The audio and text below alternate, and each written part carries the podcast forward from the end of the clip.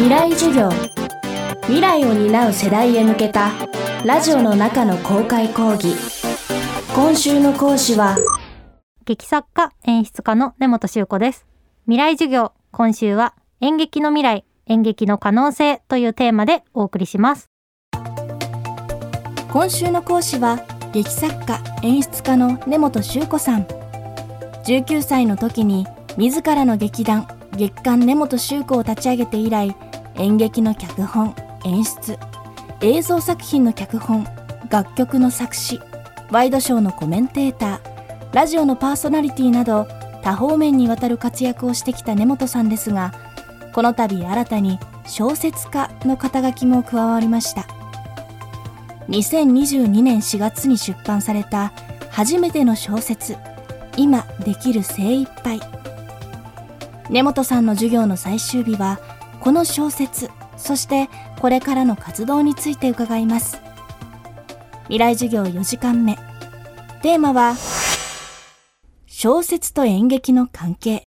まずは根本さんが初めて小説を書いたきっかけについて聞いてみました。これもともと2013年に舞台で初演があって23の時に書いたあの戯曲の小説家で今まで舞台では3回やってたんですけどこの舞台を2019年にやったバージョンをこの担当の編集の方が見てくださっててこれは小説にした方がいいっていうようなことをオファーをくださってこの人はこの小説が読みたいんだろうなと思ってこんなに読みたい人がいるんだったら書こうかなって思ったのがすっごい正直な話です。なんかあんま劇作とはやっぱり別の作業だなって思いました。なんかセリフで表現することとあと劇作って役者が演じる余白を考えてセリフ書くのでここは書かなくてもこう動きでいいやとか思うんですけど小説だとそれやると何が起きてるかが分かんなくなっちゃうし全く別の脳みそだなとは思うんですけどより孤独な作業だなと思いました。演劇は稽古する稽古場に役者がいて一人一人役があってこう演じてくれる人がいるじゃないですか。言葉を発してくれる俳優がいるから俳優と一緒に作るものですけど小説って本当に一人で戯曲と小説と向き合わなきゃいけないので全員の役ともう一回向き合い直すっていう作業がめちゃくちゃ辛い2021年でした、戯曲の場合セリフを書くので劇作家の仕事ってセリフ書く仕事なんですけど小説は字の文がほとんどでセリフより字の文の割合の方が多いんですけど字の文で書いてることって普段私が稽古場で役者に喋ってるようなことで演劇3回作ってたから書けたんですよね。だからオリジナルの小説が今後自分に書けるのかってなるとまた別の話で次にこの演目を上演するってなったらすっごいいいテキスト書いたのは自分でっていう感じです。次やる役者はこれを読んだらやりやすいっていうか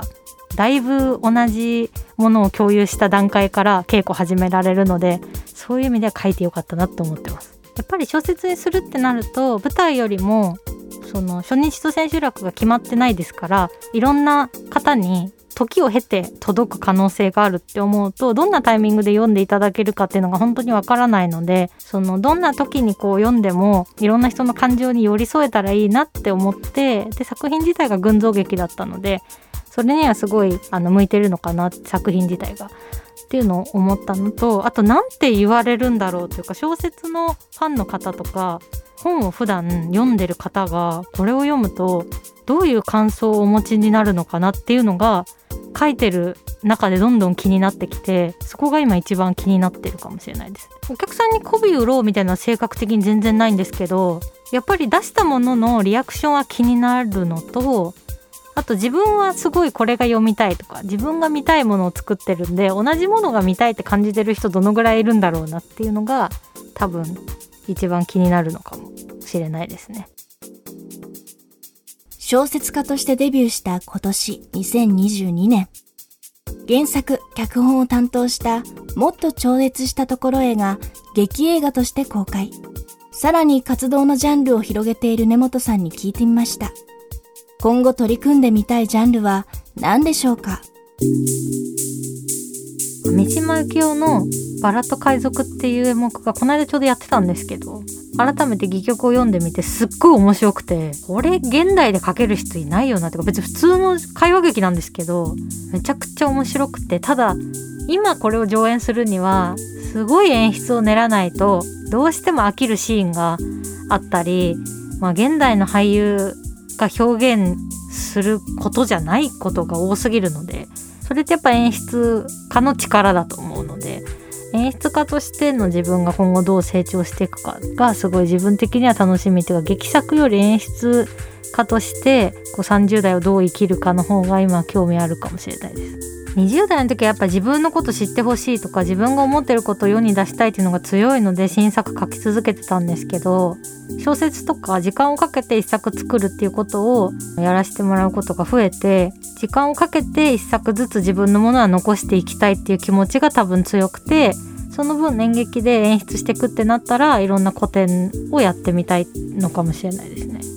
今後は今年と来年はやっぱこのまあ小説が出たり自分の舞台が映画化されたり演劇に本格的に復帰したりチャレンジが多いここから2年ぐらいになると思うので出していく作品をこう見逃さずに見てもらえたらとっても嬉しい。あ今こういうモードなんだみたいなのを楽しんでもらえたらと思います。この小説の今できる精一杯は本当に感情を書き殴ったみたいな感情の物語ですっていう帯がついてるんですけど感情の物語だと思って書いたので普段そういうのって押し殺したりそのままむき出しでは生きれないものだと思うのでそういう方にこう読んでもらって何かまあすっきりしたり何かを考える時間になってもらえたら嬉しいなと思って書きました。未来授業。今週の講師は劇作家演出家の根本修子さん。今日のテーマは小説と演劇の関係でした。根本修子さんが初めて書いた小説今できる精一杯は小学館から発売中です。